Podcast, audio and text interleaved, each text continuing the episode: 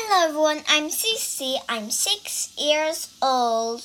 Welcome to Wonderful Worlds of Journey to the West. Chapter 64 Magnificent Silk Vests.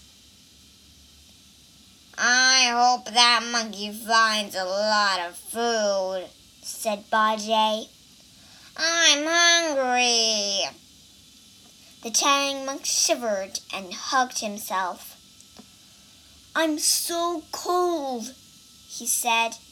He looked up at the monastery again, and then back, and then back at his companions. Do you two believe there are demons up there? Wu Jing stroked his chin. I'm not sure.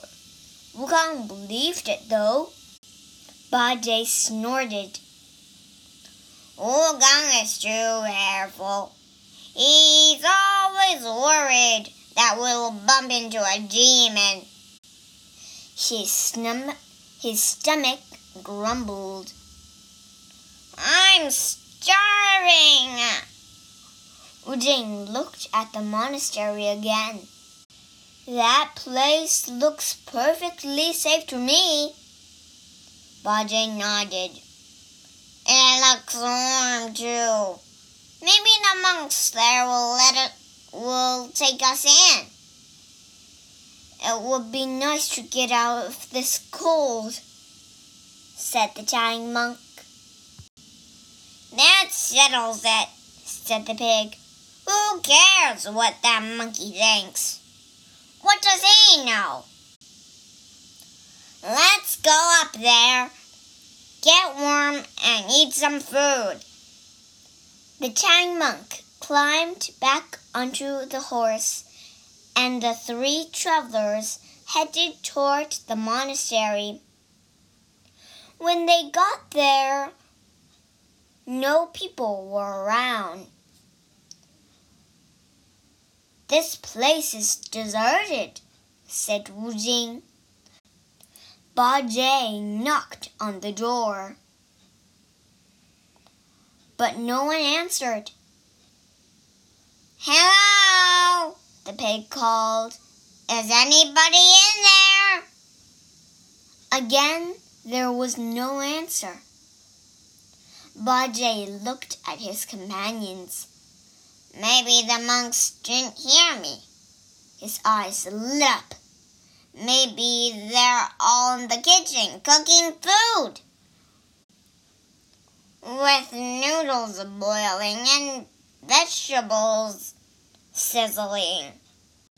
A kitchen can be quite noisy. The pig's stomach growled again. I'll go in and find out. He opened the door and stepped inside. The monastery was dark and silent. I don't hear anyone cooking, Ba Jie said to himself. Maybe there isn't anyone here. He walked down a long hallway past several dark rooms. Hello, he called again. Then he saw a room that was lit up. He went inside. Bright sunlight was streaming through a window and onto a table. On the table were three silk vests.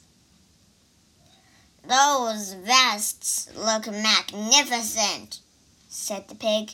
He shivered. They also look warm. He looked around. Then he grabbed the vests and hurried back outside. Nobody's in there, he said to the Tang monk and Wu Jing. But I found these vests. Great, said Wu Jing, grabbing a vest. I'm freezing. Ba Jie handed a vest to the Tang monk. Here you go, master. The monk frowned. I don't want to wear that. You stole it. I didn't steal it, said Bajie. I borrowed it. The monk glared at him. You must return those vests right away. We can return the vests before we leave, offered Wu Jing. Right, Bajie?